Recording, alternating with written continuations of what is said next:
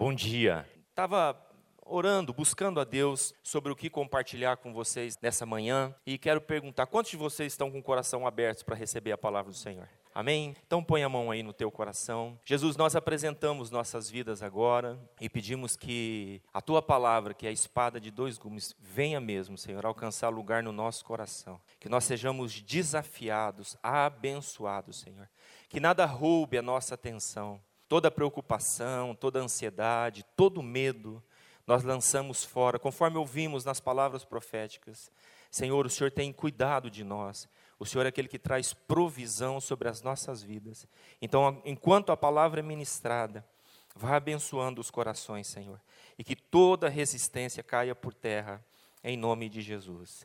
Amém? Quantos concordam que o tempo está passando muito rápido? Está passando muito rápido? Eu também acho que está passando muito rápido. Nós lideramos campanha de Kings Kids por alguns anos aqui na igreja, fizemos campanhas tanto no Brasil como fora do Brasil. E havia uma canção que a gente dançava com a meninada, e o refrão dela dizia assim: que a vida passa com rapidez, cada momento aproveitarei. E hoje, esses meninos que cantavam aquelas canções, eu já estou casando eles. E alguns deles já estão com filhos. Prova de que, está aqui o, o pastor Wagner, que foi um desses, que a gente cantou muito essa canção, né? A vida passa com rapidez, cada momento aproveitarei. Parece que foi ontem que eu cheguei aqui na igreja, procurando uma igreja para me casar e tive uma experiência tremenda com Deus. Até pus umas fotos de como o tempo passa rápido. Esse sujeito do meio sou eu. Minha mãe disse que quando nasceu falou: "É, só chegou a cabeça, o resto do corpo não veio, né?" Uma cabeça grande. É que eu ia ter que pensar muito durante a minha vida, né?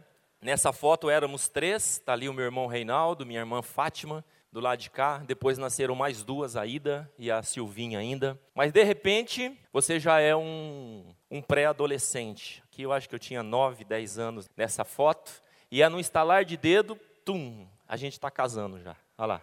A Cidinha está desconfiada, mas eu estou feliz da vida que eu consegui casar. Ela está pensando, será que eu fiz um bom negócio? Mas a minha foto mostra a minha satisfação e a minha alegria. No outro dia, a gente já estava casando. E no outro dia, a gente já tinha dois filhos, o Danilo e o Caio, bem pequenininho, e de repente, pum, os meninos já estão grandes, namorando, e daqui a pouco casando. E eu sei que daqui um tempinho, quando eu estiver pregando de novo, já você voa e assim, diga assim, a vida passa com rapidez. Fala para a pessoa que está ao teu lado, está passando rápido, não está? Está passando rápido. Sabe, quando a gente começa a ver essas coisas, sempre fica aquele sentimento de que eu podia ter feito mais, me dedicado mais. Em momentos assim, eu me lembro de um rei, que a Bíblia conta a história dele, em 2 Crônicas, capítulo 21, verso 20. Está aqui o texto, vocês vão ler. O nome dele é Georão. E o resumo da vida desse rei é esse texto que está aí projetado. Diz assim: Era da idade de 32 anos quando começou a reinar, e reinou oito anos em Jerusalém, e foi sem deixar de si saudades e sepultaram na cidade de Davi, porém não nos sepulcros dos reis. Morreu jovem, a vida passou super rápido e pior ainda, ele não deixou saudade para ninguém.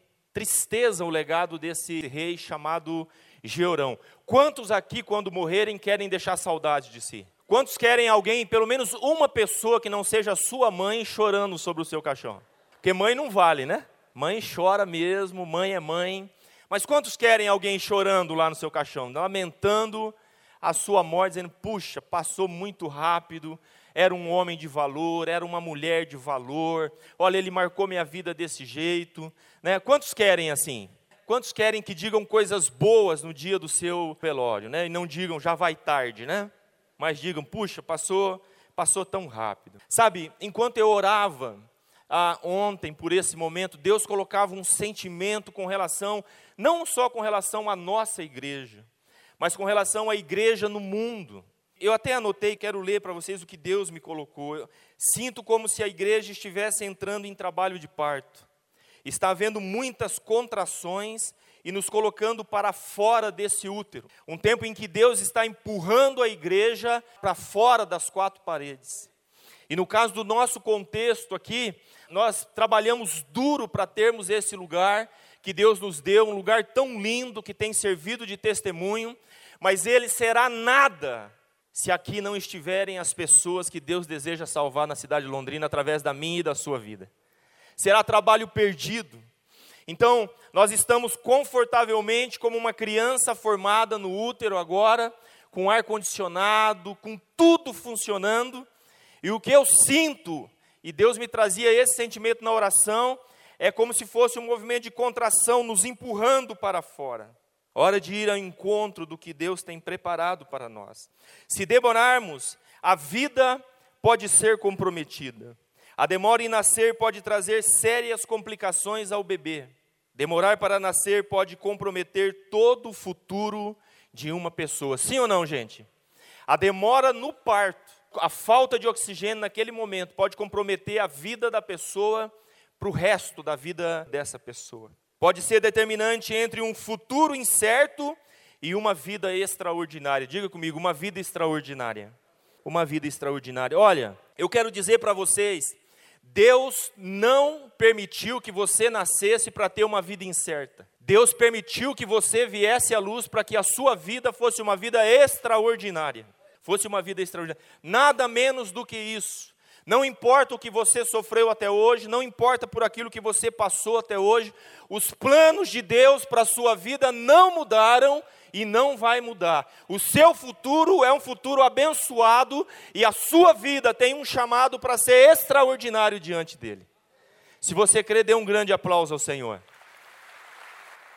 Mas se há um movimento de contração, se há um movimento que nos empurra para fora do lugar aonde nós estamos, nós precisamos então colaborar com este movimento e sair para cumprir o propósito de Deus para as nossas vidas.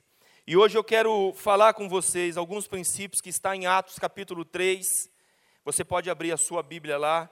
Nós vamos ler do verso 1 ao verso 13. Diz assim: Certo dia, Pedro e João estavam subindo ao templo na hora da oração, às três horas da tarde. Estava sendo levado para a porta do templo chamada Formosa um aleijado de nascença, um coxo, que ali era colocado todos os dias para pedir aos esmolas aos que entravam no templo. Vendo que Pedro e João iam entrar no pátio do templo, pediu-lhes esmola.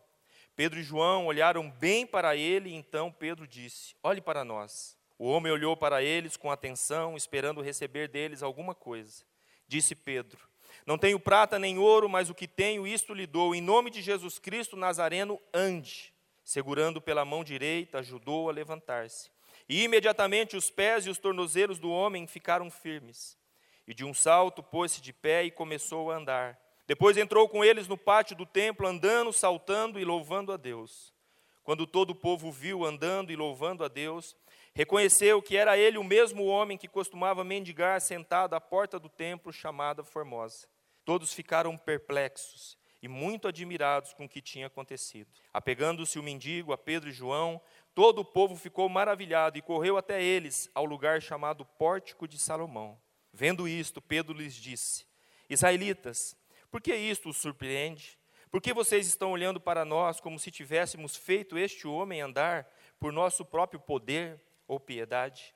E aí, o texto que segue, Pedro e João aproveitam essa concentração de pessoas que vieram a eles por causa do milagre que aconteceu, e Pedro e João pregam Jesus naquela turma. Diz assim: Pedro e João, digam comigo, Pedro e João pregam Jesus. Eles começam a falar de Jesus.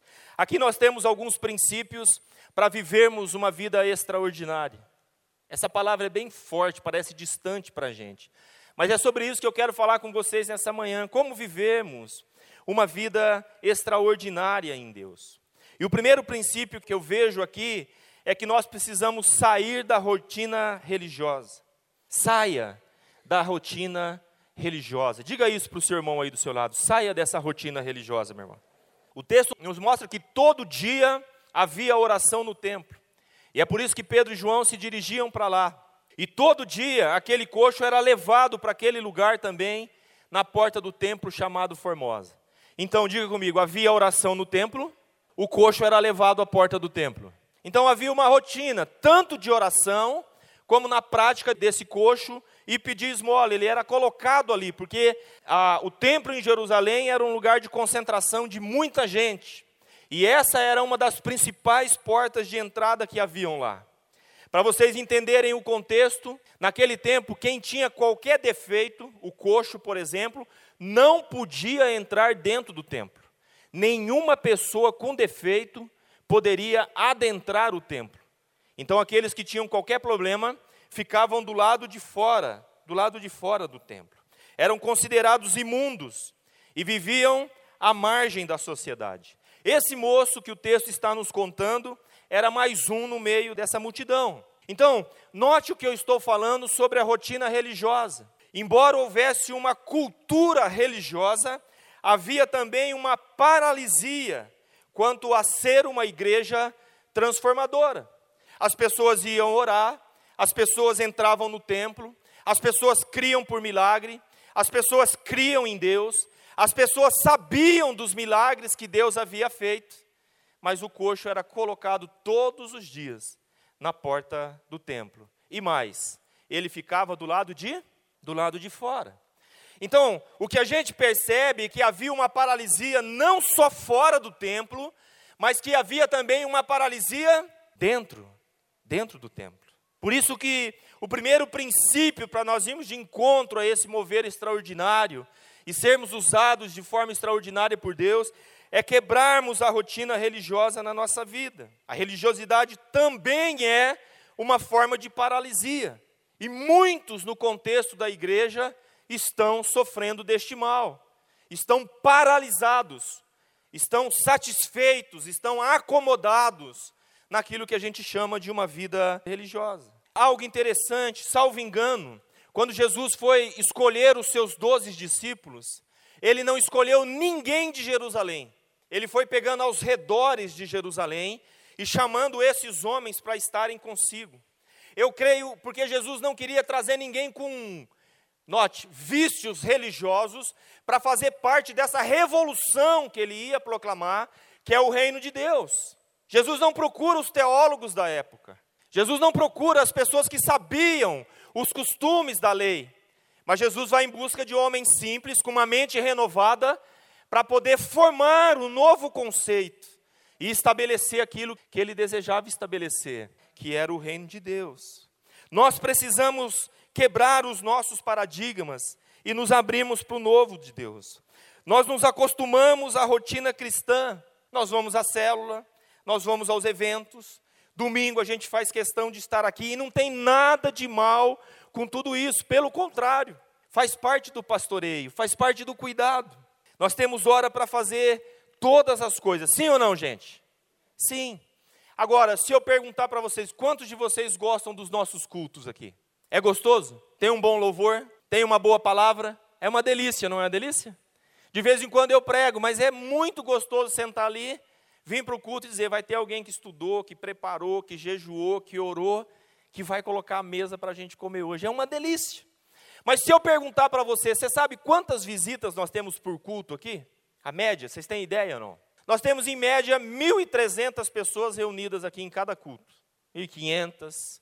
Sabe quantas visitas nós temos aqui por culto? Nem por cento significa visita. Nem por cento significa visita. Sabe o que isso quer dizer?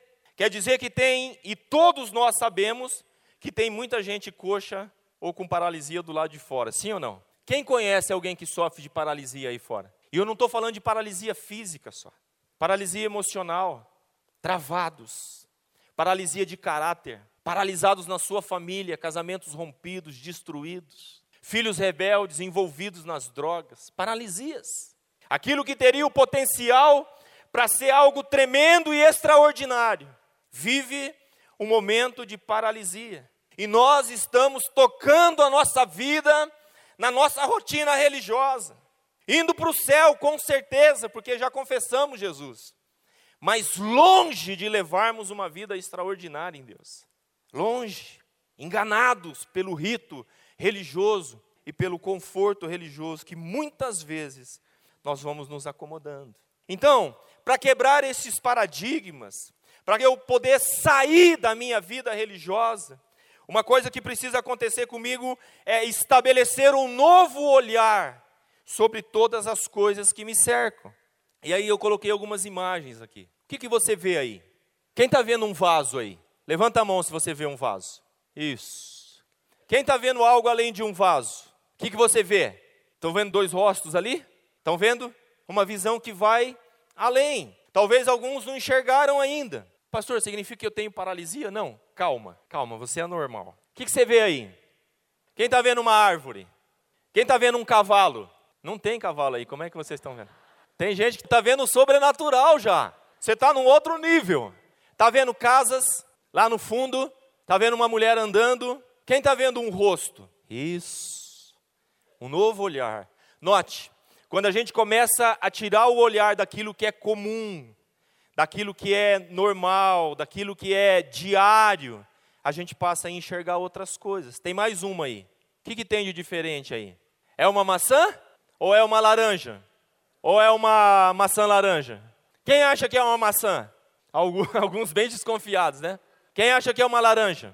Quem não acha nada? A grande maioria, né? Mas sabe o que significa? Significa quebrar os paradigmas. Significa olhar de uma forma diferente. Então, se o primeiro princípio para irmos ao encontro de uma vida extraordinária é sair da rotina religiosa, o segundo princípio é olhar para as pessoas que estão ao nosso redor. Olhe para as pessoas que estão ao seu redor. Olhe para as pessoas. Diz o texto que eles, que Pedro e João disseram: olhem para nós. Mas antes deles dizerem isso, eles estavam, eles pararam para olhar aquele homem. Olhe para as pessoas que estão ao seu redor. Que tipo de olhar é esse? É mais do que dar uma moeda e se livrar do problema, que é o que nós fazemos, a maioria de nós fazemos isso. Quando alguém com certo problema se aproxima de nós, é mais fácil enfiar a mão no bolso e dar o dinheiro, e assim alivia a nossa consciência, do que se envolver com aquela vida e com aquele processo. Então, pastor, está radicalizando. Qual que é o problema de dar só um, uma moeda? Nenhum problema também. Se você vê que a pessoa precisa, a Bíblia fala de darmos esmolas e devemos fazer isso.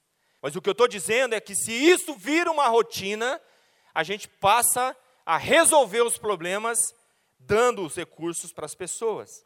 Então, olhar para as pessoas significa ir além. Significa dar é mais do que dar uma moeda e se livrar do problema. Olhar significa envolvimento significa interesse, significa comprometimento. O mundo acelerado tem roubado a nossa visão. Quantos concordam que está passando rápido demais? E tudo que passa rápido demais rouba da gente a atenção perfeita. É a mesma coisa, se eu começasse a rodar os slides com rapidez ali, vocês não iam conseguir ler aquilo que está passando. E o mundo acelerado rouba a nossa visão, a visão daquilo que está ao nosso redor. Eu amo Jesus por causa disso. Porque, Marcos 5, nos evangelhos, um homem chamado Jairo está com a sua filha muito doente. Vocês conhecem a história. E ele vai ao encontro de Jesus dizendo: oh, minha filha está morrendo e eu preciso que o Senhor ore por ela. Jesus fala: Vamos lá. E Jesus sai para ir na casa de Jairo. E é urgente o que Jesus tem para fazer. Segundo Jairo, Jesus deve ir rápido, rápido para a casa de Jairo. Mas no meio do caminho, uma mulher no meio da multidão que está seguindo Jesus, vai lá e toca Jesus, a mulher com um fluxo de sangue. Jesus sabe que o convite, na verdade, foi feito por Jairo, e que a missão dele é ir ao encontro de Jairo para curar a filha dele. Mas Jesus para e pergunta: quem me tocou? No meio daquela multidão. E vocês conhecem a história, e Jesus para o que está fazendo, e Jesus tem um olhar para aquela mulher. Não é a correria, não é urgência das coisas. E o caso de Jesus era urgente. Era tão urgente que de repente chega um dos servos e diz para Jairo: Não precisa mais. A menina morreu. E Jesus diz: Não, ela não morreu. Podemos ir lá. E Jesus vai e a menina é curada. Mas o que me chama a atenção é o olhar de Jesus, mesmo no meio da urgência e da correria. Jesus não perde o foco daqueles que estão procurando tocá-lo. Jesus não perde o toque de amor e Jesus tem um olhar para a vida das pessoas que estão ao seu redor. Nós estamos fazendo um curso de pós-graduação no desenvolvimento e orientação da família. Eu, a pastora Cidinha, pastora Mônica, mais alguns irmãos e pastores aqui da igreja. É uma pós-graduação, estamos estudando e, e na pós-graduação você tem que desenvolver um projeto. E eu e a pastora Cidinha escolhemos desenvolver um projeto com catadores de material recicláveis, os recicladores aqui de, de Londrina. Já era um sonho bem antigo do pastor Davi, várias vezes ele conversou conosco sobre o desejo de poder fazer algo para essas pessoas que têm um trabalho tão importante, fazem um trabalho tão importante para a sociedade, que são os recicladores de, de papel. Bom, nós fomos a alguns depósitos, fizemos contato com os donos de depósitos, convidamos pessoas e tínhamos ideia de começarmos um grupo com 12 pessoas, porque o projeto envolve muito compartilhar e nós temos dois objetivos no, no projeto e ele vai ser ampliado daqui a pouco. Então, primeiro, traçar um perfil dos catadores aqui de Londrina, de materiais recicláveis. E segundo, promover algum tipo de melhoria para a vida deles. E desde o dia 20 de agosto, nós estamos nos reunindo toda terça-feira de manhã para tomarmos é, café com eles aqui de manhã e trazemos sempre o material para trabalharmos algum tipo de princípio, convidamos alguns irmãos que têm habilidade para vir dar palestra para eles, e tem sido um tempo de capacitação tremenda. Alguns dentistas aqui da igreja têm nos ajudado, o Dr. Furlan, que é médico, tem nos ajudado, já deu um atendimento para esse pessoal também. E eles têm sido muito fiel, acho que tem uma foto do, de, de alguns deles aí. Então, ali nessa foto está o Tiãozinho, esses três que estão aí têm sido os mais fiéis não tem faltado, tem vindo desde o começo, o Tiãozinho, o Roberto e o Mário. E agora, com as coisas andando, nós propusemos para eles é, estender para terça-noite e fazermos uma casa de paz. E eles toparam, e agora, além do projeto de manhã, eles estão fazendo parte da nossa casa de paz. E nessa manhã, eu acho que o Mário, que é um dos projetos, está aqui. O Mário, você está aqui? Onde você está? Junto com o Serginho você estava? Cadê o Mário? Ah lá, o Mário está lá em cima e eu quero pedir um aplauso para o Mário e para todos os recicladores de Londrina, esse pessoal que faz um trabalho tão importante. Mário, obrigado pela tua presença, que Deus te abençoe. Mas sabe que, na verdade, a gente tem ensinado algumas coisas, mas nós temos aprendido muito com eles. Mas muito mesmo, a ter um olhar diferente para as coisas. Aquilo que os outros reputam lixo, eles enxergam de uma forma diferente. Eles enxergam valor, eles enxergam potencial de transformação. E isso é muito lindo e nós temos aprendido. E interessante, mudado inclusive a visão nossa. Eu falei para ele, conversando, o Mário disse essa frase, sabe, pastor, às vezes eu tenho a sensação de que as pessoas nos misturam com o lixo. E que nós, recicladores, somos o lixo também. O lixo também. E ele dá um exemplo que eu achei tremendo, porque alguém pega uma cadeira que está toda quebrada, e estende para ele dizendo o seguinte: Olha, se você puser uma tábua aqui, vai virar uma cadeira boa. Aí o Mário diz para mim: Será que ele pensa que eu não tenho nem cadeira na minha casa? Mas isso mostra como a visão está distorcida. E é sobre isso que eu estou falando. De nós termos um olhar diferente, porque se vamos em busca do extraordinário de Deus, a nossa forma de enxergar precisa mudar. Você pode dizer amém para isso? Diga aí para a pessoa do seu lado: precisamos ver de forma diferente. Sabe o que Isaías diz a respeito de Jesus?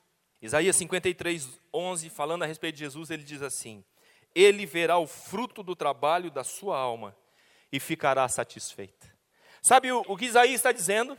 Que Jesus tem um olhar para mim e para você. E ele veio, morreu na cruz, pagou o preço, porque ele já tinha um olhar para mim e para você. Diga para a pessoa ao seu lado: Jesus já olhava você, meu irmão. Ele já te olhava. Ele olhou para mim. Ele olhou para você. Pedro e João pararam para olhar aquele homem. As pessoas são mais importantes do que os programas. Diga amém para isso. As pessoas são mais importantes do que o programa. Nenhum líder de célula vai te dar uma bronca se você disser: Eu me atrasei porque eu parei para socorrer uma pessoa que estava precisando no meio da rua. Nenhum líder. Eu parei para dar socorro, eu parei para dar suporte, eu me atrasei porque estava atendendo uma pessoa necessitada. Nada. Provavelmente esse líder sábio vai abrir um espaço na célula e dizer: conte esse belo testemunho para nós, meu irmão. Que isso vai nos edificar. As pessoas devem estar acima dos programas. E nós precisamos mudar a nossa forma de olhar. O homem também olhou para eles, quando Pedro diz: e João diz: olhe para nós, diz o texto. O homem olhou para eles esperando receber alguma coisa deles. E eu vou dizer uma coisa para você: o mundo está esperando receber algo da igreja. O mundo está esperando, há uma expectativa. Em cada momento de conflito, de luta, de batalha, de indecisão, as pessoas param para ficar vendo o que a igreja vai falar. o que a igreja vai fazer. E a igreja não somos nós, pastores, a igreja somos todos nós que estamos aqui. A igreja é você, a igreja sou eu. Está ficando desconfortável aí no banco? A igreja somos todos nós. O mundo está esperando que façamos alguma coisa. Eu quero perguntar para você: ventou forte em Londrina aqui domingo passado, sim ou não? Vocês vieram de manhã, talvez nem perceberam, mas a igreja foi destelhada aqui também. Naquele canto à noite, tivemos que cobrir tudo, né, pastora Márcia? Porque destelhou geral nesse canto aqui. Lá onde eu moro, 13 terceiro andar, é que eu, eu sou face sul lá, mas os apartamentos face norte estouraram as vidraças todas. Houve muito estrago, muito estrago. Eu sei que enquanto você ouvia as notícias no jornal, ouvindo algumas pessoas chorando, desesperadas, que tinham perdido tudo, o seu coração ardeu. E você pensou naquele momento, dizendo: Eu preciso fazer alguma coisa. Pensou ou não pensou? Pensou, pensou. Mas olha só o pensamento paralisante que vem na sequência. Mas eu não tenho recurso. Eu não tenho. Eu não tenho recurso para ajudar. E aí, o pensamento aliviante que eu chamo. Alguém que tem mais, por certo, vai fazer alguma coisa. Deus, levanta alguém para fazer alguma coisa. Você pode fazer mais. Você pode, você pode. Deixa eu dizer uma coisa para você, sabe? Nós, como família, já faz um tempo, todo mês, nós separamos uma parte dos nossos recursos para semear na vida de alguém. Não é um recursão, não. É uma semente que Deus nos mostra para quem nós devemos entregar. Às vezes não resolve o problema das pessoas, e eu escrevo isso no bilhete quando eu vou pôr aquela oferta no bolso daquela pessoa. Eu sei que não resolve os seus problemas, mas eu quero que você saiba que Deus se importa com você. Vocês estão entendendo? Não muda a situação ao redor, mas muda a situação interior, porque é um olhar de Deus para aquela pessoa. Gente, nós estamos vivendo um tempo de insensibilidade gigante, gigante, de paralisia. Paramos de olhar para as pessoas que estão ao nosso redor. Sabe, quando Deus permite que o vento passe por Londrina, eu creio que Ele está nos dando uma oportunidade de mexer as nossas águas, de nos tirar da região de conforto, de fazermos alguma coisa prática. E eu não estou falando de você vir com boas ideias para eu fazer. Pastor, eu tive uma ideia. Não, você é o dono da ideia. Vai lá e faz. Compartilha com mais alguém. Chama o pessoal da tua célula. Vai lá e faz alguma coisa. Talvez você não tenha todas as telhas, mas por certo você tem uma muda de roupa que você pode ir lá naquela casa e dizer: Eu ouvi você chorando na TV e eu estou aqui para te ajudar. Eu não tenho muito, mas do que eu tenho, está aqui. Eu quero compartilhar com você. Estão entendendo? Deus quer nos usar. E nós precisamos olhar para as pessoas que estão ao nosso redor. Isso não é uma palavra de acusação, isso é uma palavra de desafio. Isso é para mexer com o nosso coração.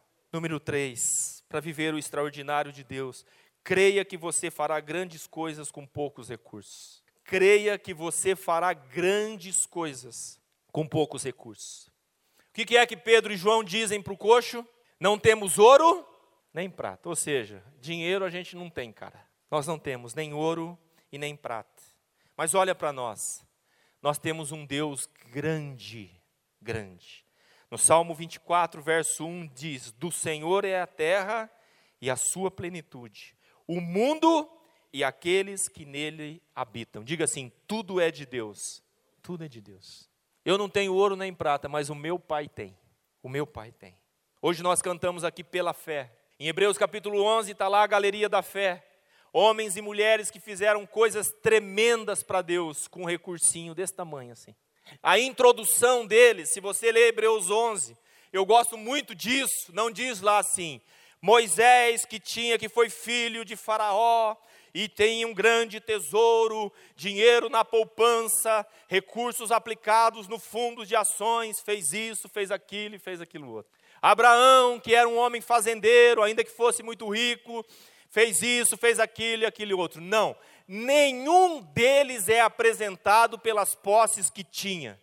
Todos eles são apresentados por duas palavrinhas: pela fé. Isso para mim diz tudo.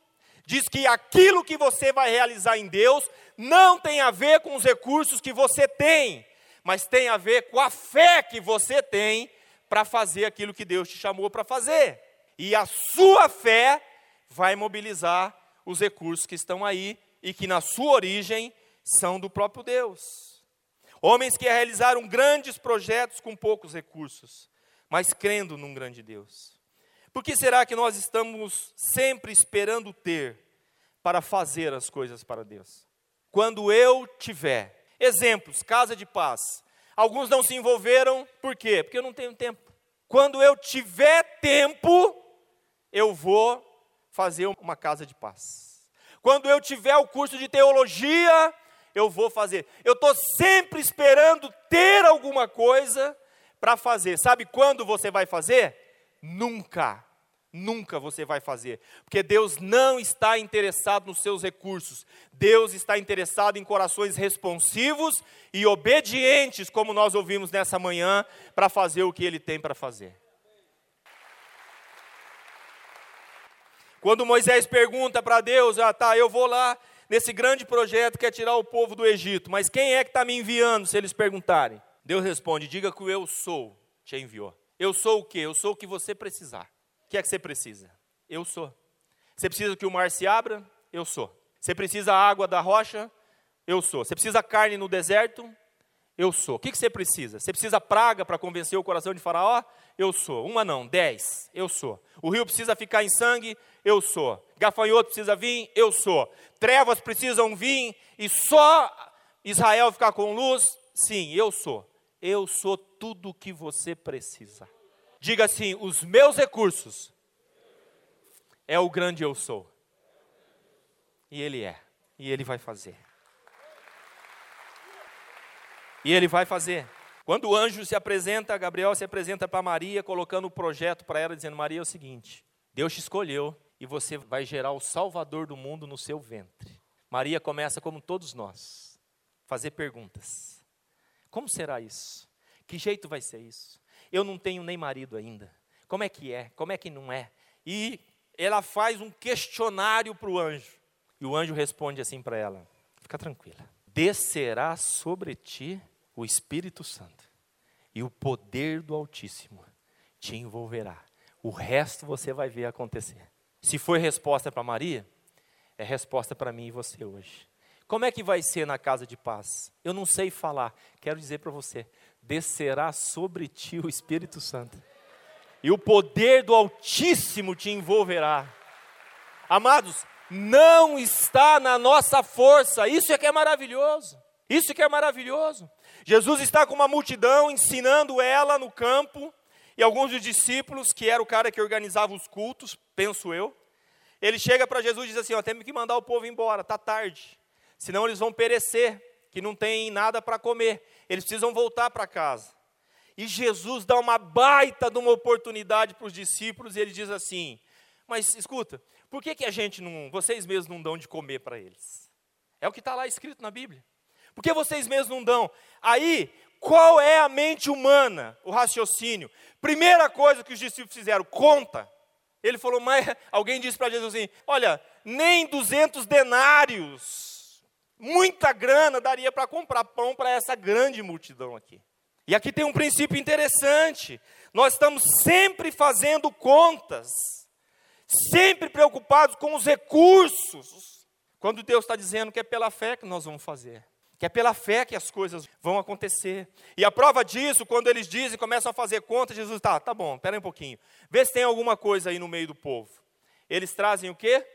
Cinco pães e dois peixinhos. Jesus pega aquilo, olha, se contar homem, mulher e criança nessa multidão, era mais ou menos 15 mil pessoas. Jesus pega tudo isso, ora ao Pai, graças te dou, porque sempre me ouves.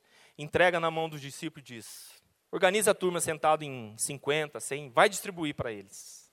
Eu queria estar lá para ver a cara deles, nesse momento.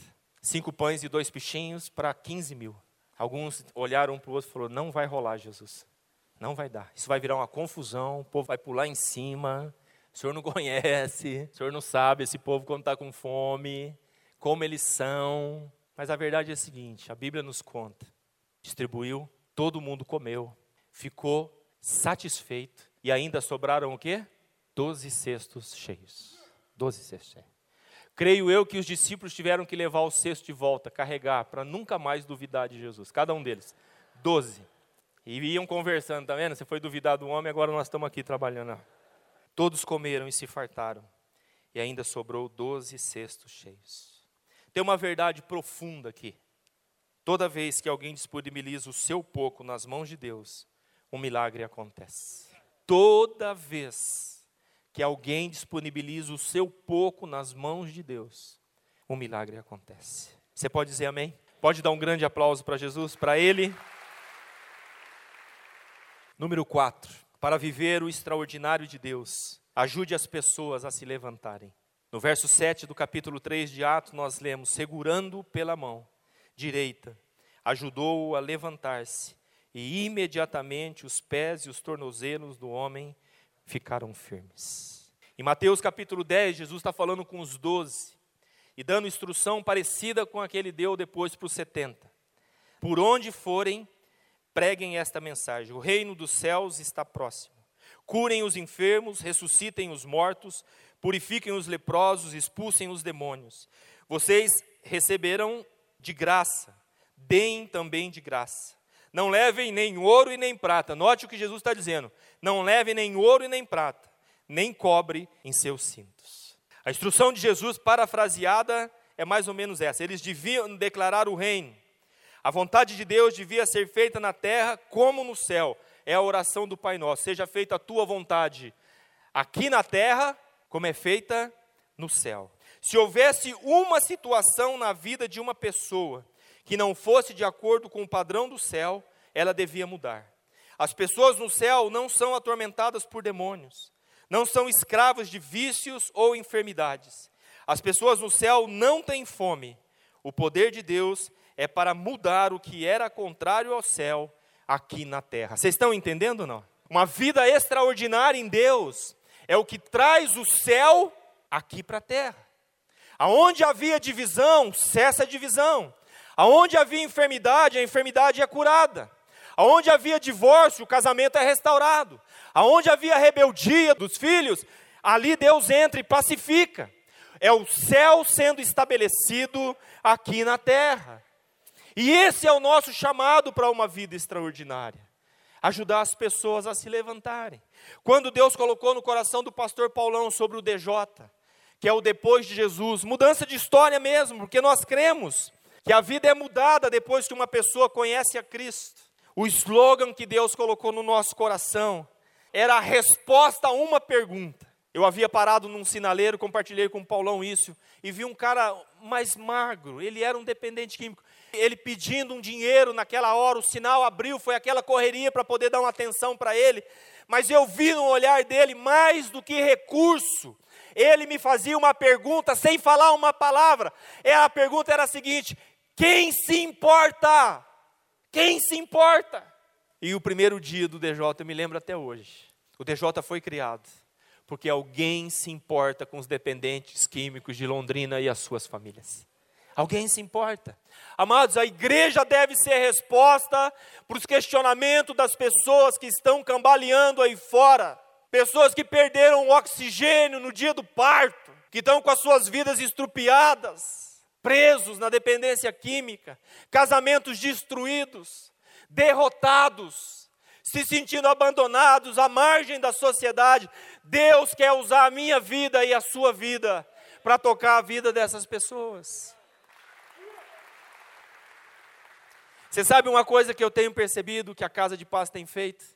Tem ajudado a quebrar a nossa religiosidade. Porque a gente vai lá só para entregar paz para as pessoas. A gente não fica dizendo para elas, você tem que parar de beber, você tem que parar de fumar, você tem que largar dessa vida sua sem vergonha. Não, não. O Mário está aqui, ó, na casa de paz, eu, na segunda lição, eu falando sobre aqueles que estavam presos. Eu perguntei para eles, vocês entendem que essa prisão não é uma prisão, não é a cadeia? E o Mário mesmo falou: Eu sei, pastor, eu sei. Eu tenho problema de, com a bebida. Eu estou preso na bebida, não é mesmo, pastor? É, Mário, é isso mesmo. É isso mesmo.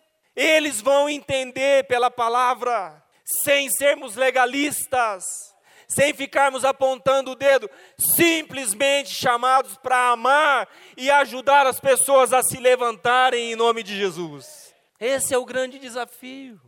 Esse é o chamado. Sabe o que diz lá em Coríntios 13? Tudo vai passar.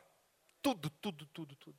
Três coisas vão permanecer: a fé, a esperança e o amor. Mas o maior de todos estes é o amor.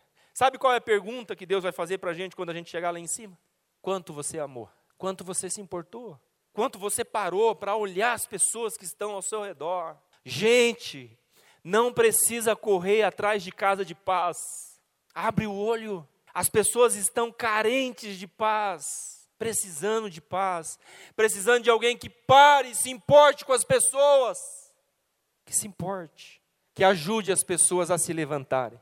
Se você prestar atenção no texto, eu quero concluir com isso. Atos 3:8 diz assim: E de um salto pôs-se de pé e começou a andar.